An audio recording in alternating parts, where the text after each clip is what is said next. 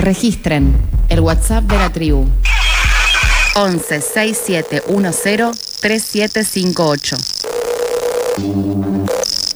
Entrenamos en comunicación y me dijo, Monte, va a ir al banco de primera. ¿eh? Yo, ¿cómo? Sí, va a ir al banco de primera. Sí, me parece eso, me va a traerte. ¿eh?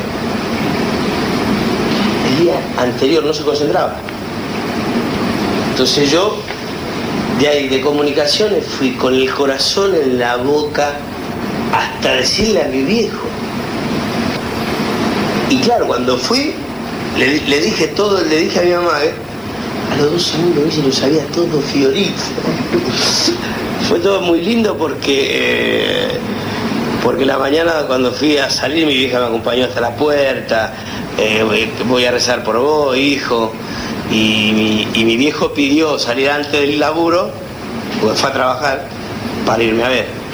El partido era la, creo que a las 4, a las 3, no me acuerdo, no me acuerdo bien. Era en esa época de miércoles a la tarde, Sí, hábil, sí. hábil y la gente de talleres, cuando nosotros fuimos, yo fui a comer, fui a comer ahí en, en Jonte y Boyacá. Jonte Boyacá, que vamos a comer nosotros el con, con, con- con puré y todo, que estaba Monte, que hace la charla técnica, todo, todo ahí. Y de ahí nos vamos caminando todos los jugadores de Argentina no conocía a. Imagínate ahora si, si pasás por este medio de la gente y veíamos todos los, los cordobeses, tal.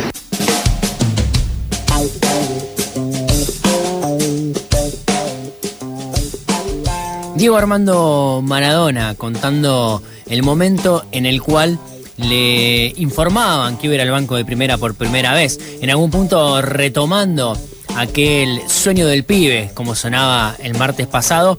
Y estamos ingresando en un mes eh, muy especial para el mundo maradoniano, por llamarlo de alguna manera, con el día de su debut, el 20 de octubre del 76, un argentino Talleres, como bien decía el Diego, allá en Córdoba, por la octava fecha de la zona del torneo eh, nacional. Menos de 16 años tenía Maradona en ese momento. Luego pasaremos también por eh, una fecha muy especial en su relación con la selección argentina y por supuesto por eh, el momento de eh, su cumpleaños. Así que estaremos por supuesto con mucho Diego del Día durante octubre, en este caso contando cómo fue el momento en cual le cuentan que va a ir a el banco de primera y le aseguran que va a entrar, cómo va por supuesto y se lo cuenta a su vieja y a su viejo como no podía ser de otra forma y todo el barrio eh, se alborota en el momento del debut de eh, Maradona allí en el año 76. 44 minutos pasan de las 7 de la tarde, como sonó el Diego del Día, es el momento de la columna de Géneros, Deportes y Derechos Humanos. Abrazo grande a Luti, la gran mentora de este espacio, a quien eh, saludamos a la distancia y hoy no va a poder acompañarnos por, con su presencia, pero siempre, por supuesto, guiándonos y conduciendo este espacio. Así que sí tenemos la suerte de saludarla a ella. Hola Melu, ¿cómo andás?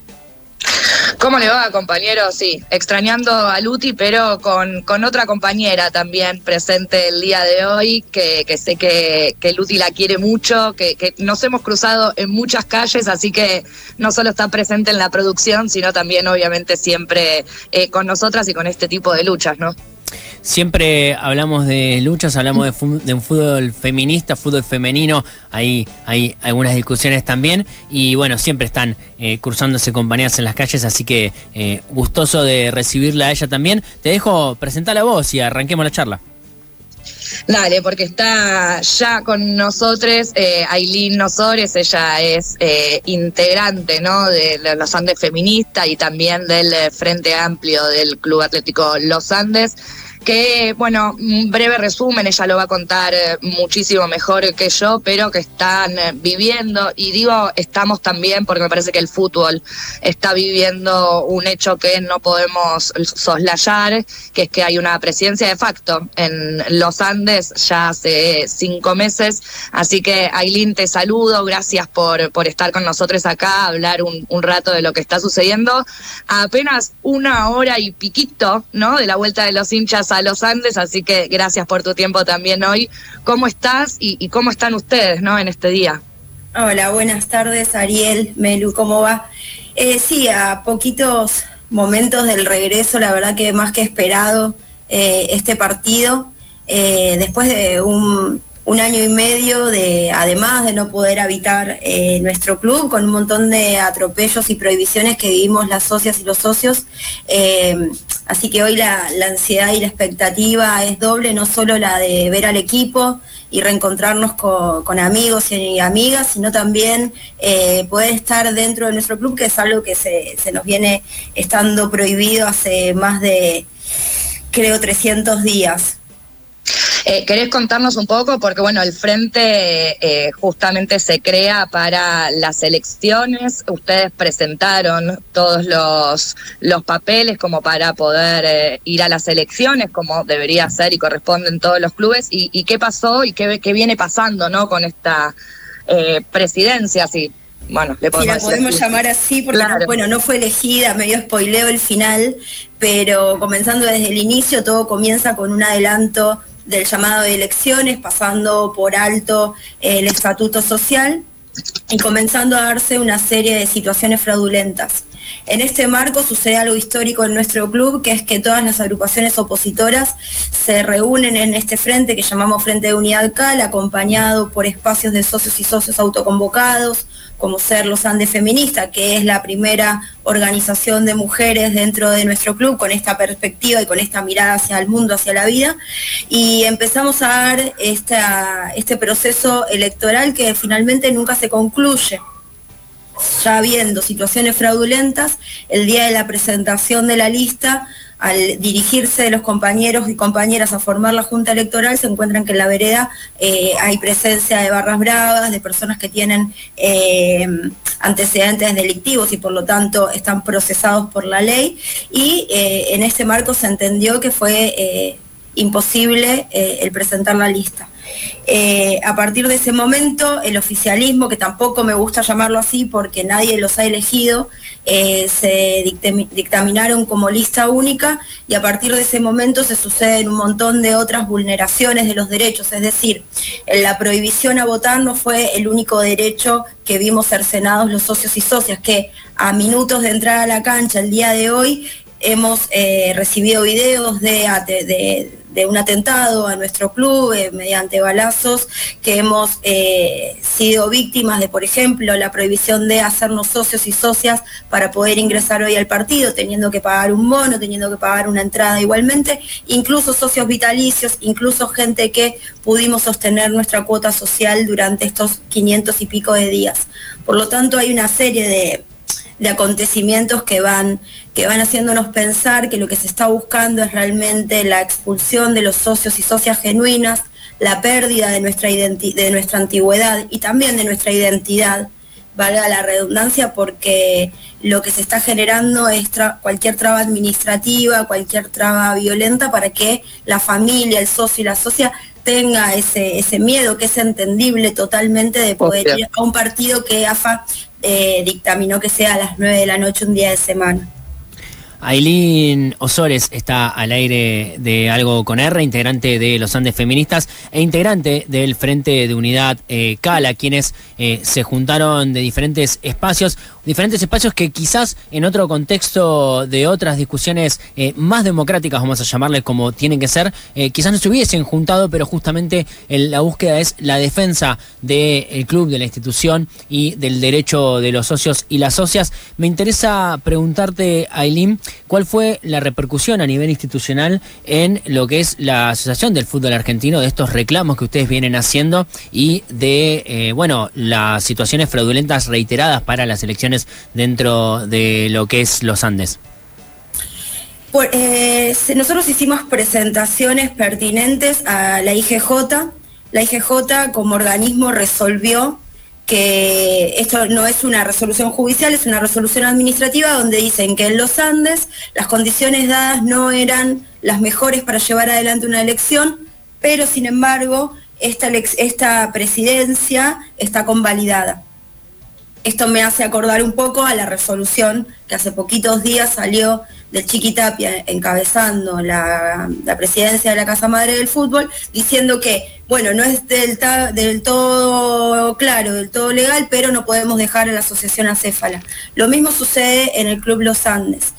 En lo que hace a, la IGJ, seguimos juntando material probatorio que implica que el padrón estuvo totalmente tocado, totalmente intervenido, con socios eh, conocidos. Digo, Los Andes es un club que a diferencia de Boca, River, eh, clubes de, otro tamaño en su masa societaria, no se conoce a nadie. En nuestro club sucede todo lo contrario. Más o menos uno va conociendo dónde se ubica cada familia, dónde va cada socio, hace cuántos años dejó de pagar. Es una información que por suerte iba circulando.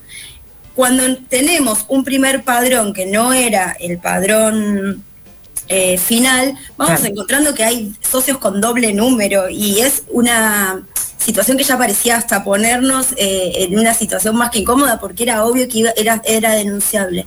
Sin embargo, bueno, este organismo, la IGJ, resolvió ese dictamen que, les comentamos y nosotros y nosotras decidimos y, y llevamos este problema y este conflicto al poder local de Lomas de Zamora porque este poder local es el que habilita a que en un club de barrio sucedan estas eh, arbitrariedades y estos abusos de poder. Eh, nosotras y nosotros entendemos que esto es un problema político y que las máximas autoridades de nuestro municipio son quienes tienen que remendar esta situación para que los Andes pueda eh, llegar a estas elecciones tan anheladas como cualquier otra institución y al fin y al cabo cualquier asociación civil, que de eso se trata eh, nuestro club.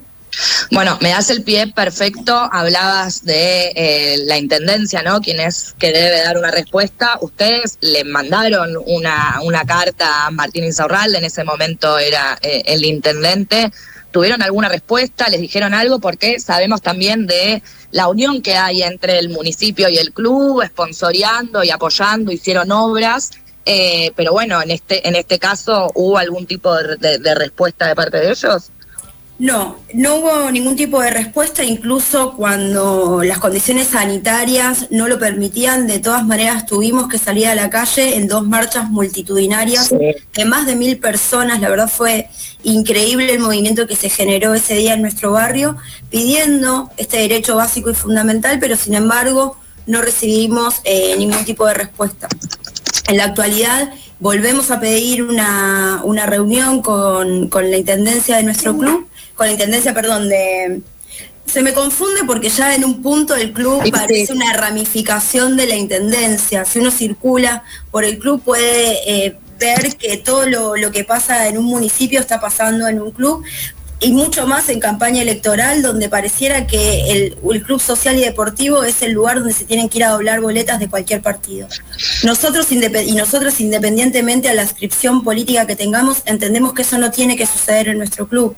Entendemos que nuestro club, y es la propuesta de nuestro frente, sea un, lugar sano, un lugar habitable para las y los deportistas. Entendemos que son la prioridad como el socio y socia que va a la cancha.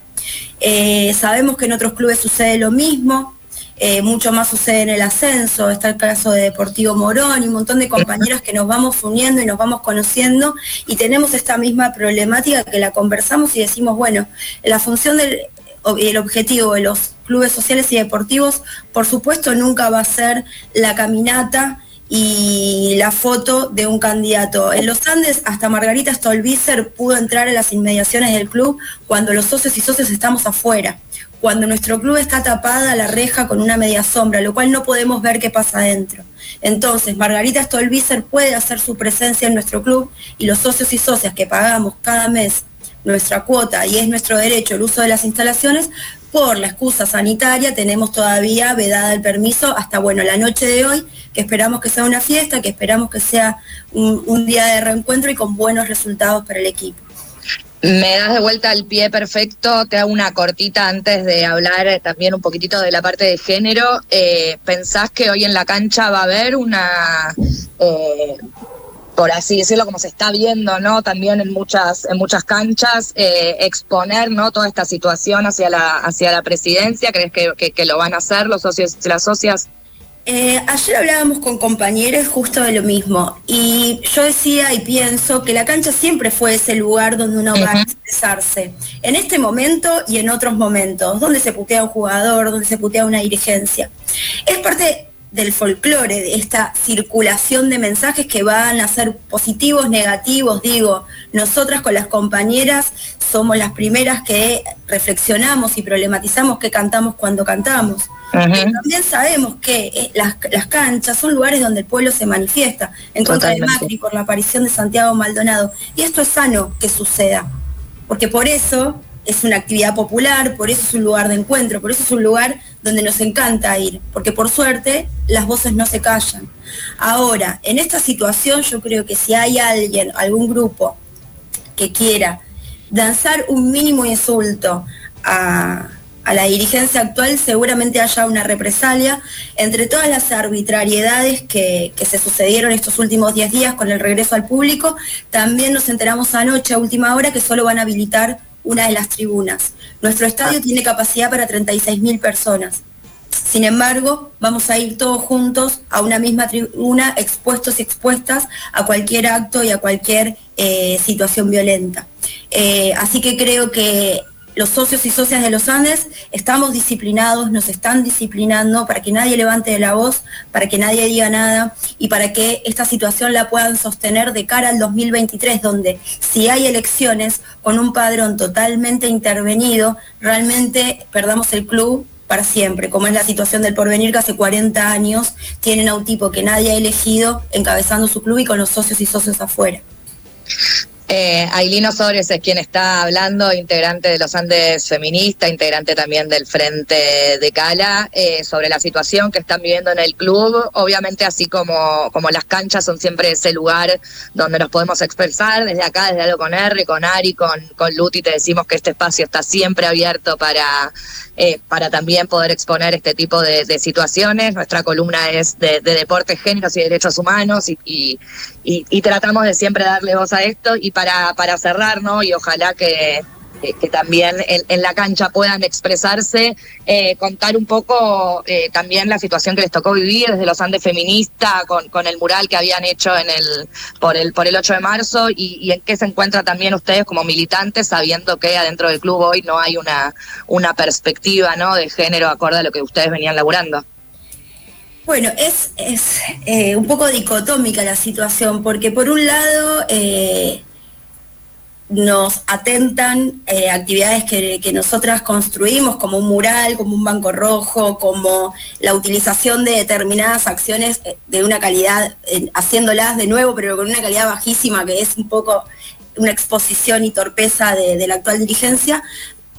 Y con ese enojo y con esa bronca también creo que inéditamente en los Andes construimos un grupo de compañeras recontractivas que quizás no militaban en otros espacios como un sindicato o una orga y tal, pero encontraron en el Club Los Andes y con nuestro grupo un lugar donde hacer viable una vida política.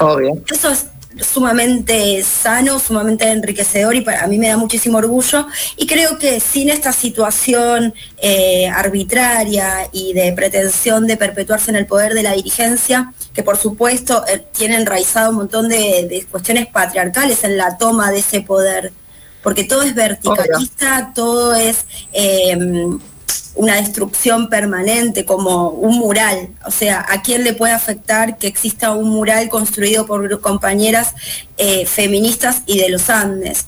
Eh, en ese sentido, las paredes de los Andes, si no tienen balazos, tienen scratches a creaciones colectivas. Es tristísimo, pero del otro lado nos encuentran formándonos, estudiándonos. Sí, cuando pensaba y nombraba a Luti, eh, yo a Luti la conocí en un aula de la facultad hablando de fútbol y feminismo. Digo, qué importante es este avance eh, y esta creación que estamos llevando adelante y pariendo todos los días. Totalmente. Aileen, de verdad, muchas gracias por tu tiempo. Ojalá que hoy disfruten la vuelta a la cancha, que no tengan que vivir otros episodios de violencia. Y acá estamos junto con, con Ari, todo el equipo de Alo con R y obviamente con Luti para, para lo que necesiten. Te mandamos un beso. Muchas gracias por el espacio, un besote.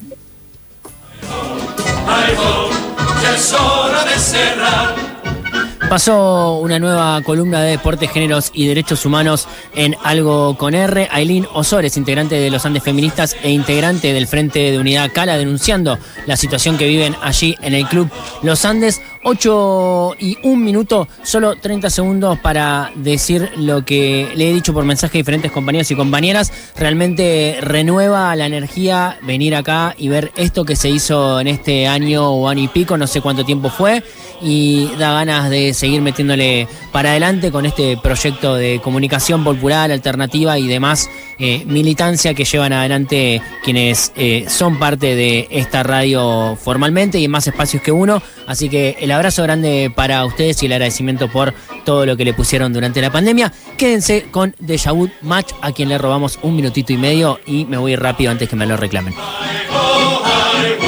Hay algo que no se puede nombrar. Con R, algo con R